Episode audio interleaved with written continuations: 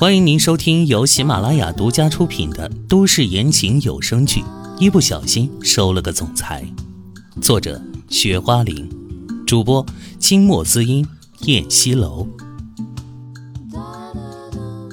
第十四章：知己知彼。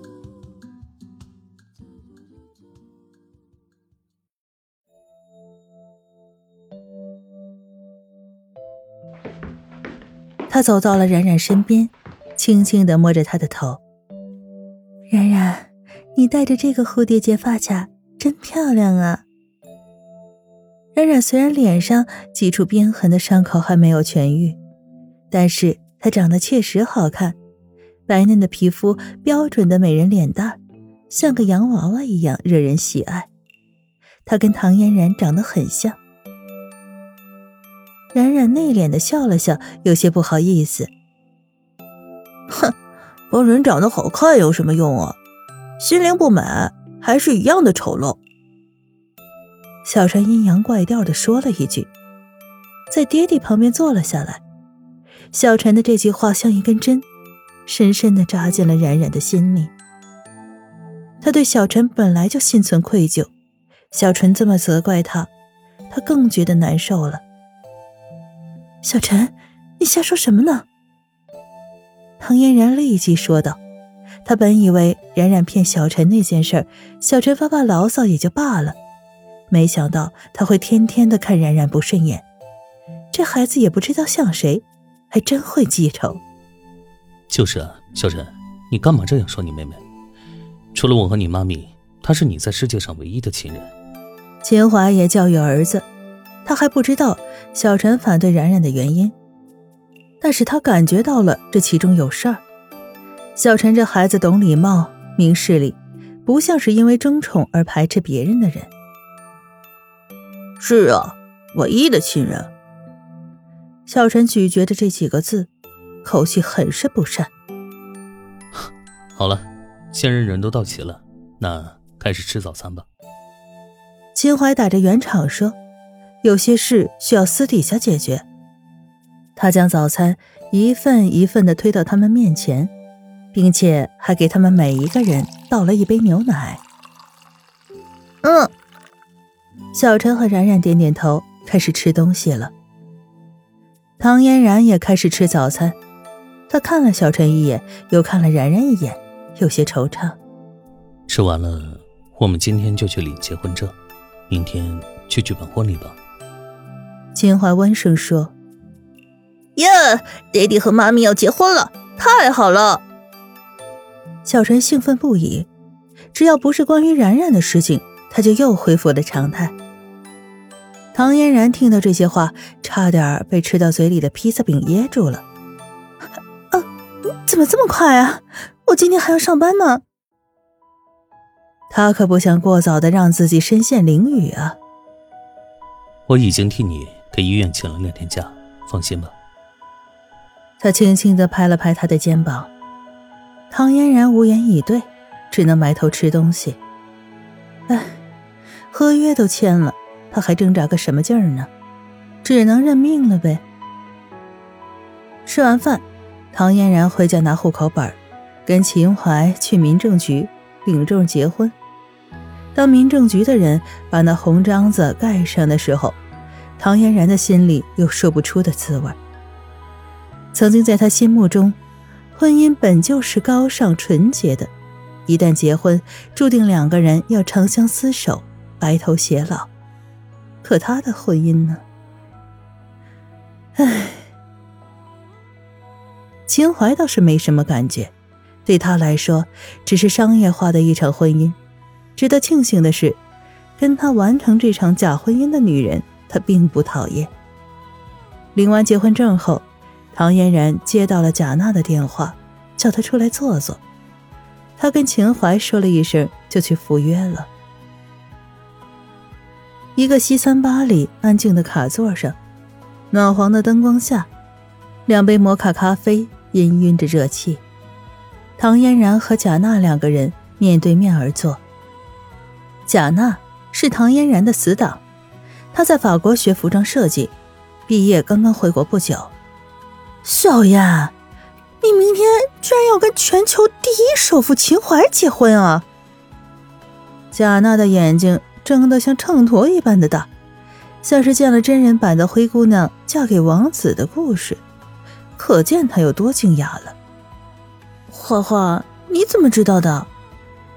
唐嫣然立即就问：“我怎么知道？全国人民都知道了，电视上、报纸上，你看着我玩，铺天盖地的全是你们要结婚的消息。”贾娜激动的把手机新闻拿给他看，果然上面还有他跟秦淮的照片。唐嫣然显然是很无奈的凑着眉，跟秦淮那样的男人结婚的动静可真够大的，以后他们离婚的时候。估计全国人民也都会知道吧。唉，只是命惨呢。贾娜看到他满脸的烦忧，立即就顿住了。啊，小燕，你这是什么表情啊？你找了秦淮这样的极品男人，难道你还不满意啊？他可是全国年轻女人都想嫁的男人啊！他纳闷至极。唉。对于好朋友，他没什么可隐瞒的。唐嫣然一股脑的把自己的事情前前后后的跟贾娜讲了一遍。贾娜听罢，思索了一会儿，抬眸看着他：“小燕，我觉得你不要太悲观了。原本你就是他孩子的母亲，这次不管什么原因迫使你跟秦淮结婚，既然秦淮肯娶你，这就是突破口啊。也许像你这么好的女人。”跟秦淮相处一年下来，到时候他爱上你也说不定呢，你们就不用离婚了呗，一家四口在一起多好啊！华华，你不知道，自从我经历了于俊杰那个男人之后，我对男人已经寒心了。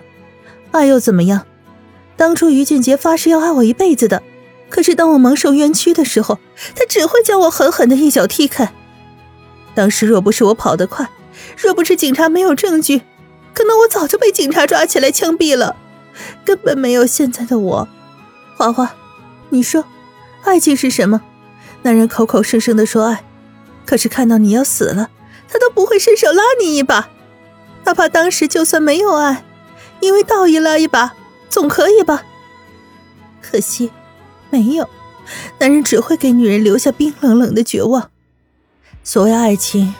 只是一场男人骗女人的游戏罢了。以后啊，我可不会相信爱情，也不会去触碰爱情。说起这些，唐嫣然不禁眼眶泛红。她所承受的苦难，还有那些让她在洪水里挣扎一般的痛苦绝望，她永远都不会忘记。明知爱情是火，还要飞蛾扑火，那是小女生会做的事情。她这个曾经经历一次的人是不会再去扑了。小妍，你不能一棒子把所有的男人都敲死呀！不是所有的男人都这样的，世间也是有好男人的。贾娜就遇上了一个，只是……唐嫣然苦涩的笑了笑，也许吧，可是我不相信了。他说的很干脆，贾娜长长的叹了口气，哎，人各有志，他也不便多说。小燕，花仔到现在还没有消息，去马三爷那里拿证据的事情，你有什么打算呀？我想重新找个私家侦探去做这事儿。杨婉柔现在还派人跟踪你吗？不如我帮你去联系一家私家侦探吧。贾娜问。上次唐嫣然跟他讲了这事儿。自从上次机场发现了他的人以后，最近特别留意过，没有发现被人跟踪了。我想唐婉柔那么聪明的人，失败一次，肯定下次不会再用同样的方法吧？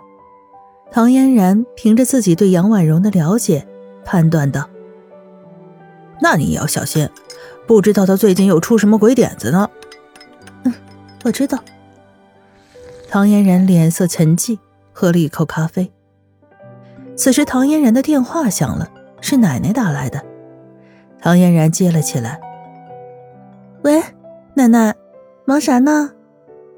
她亲切的声音：“哎，小燕呐，秦淮让人呐给咱家送来了一批最先进的家电，还给我送了好多套衣服，还有几套名贵的珠宝，还有两百万的支票啊！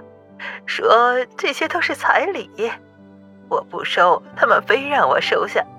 你说这事儿可怎么弄啊？”马蓉慌乱无措的声音，显然被这么大的阵仗给吓到了。亲爱的听众朋友，本集播讲完毕，感谢您的收听。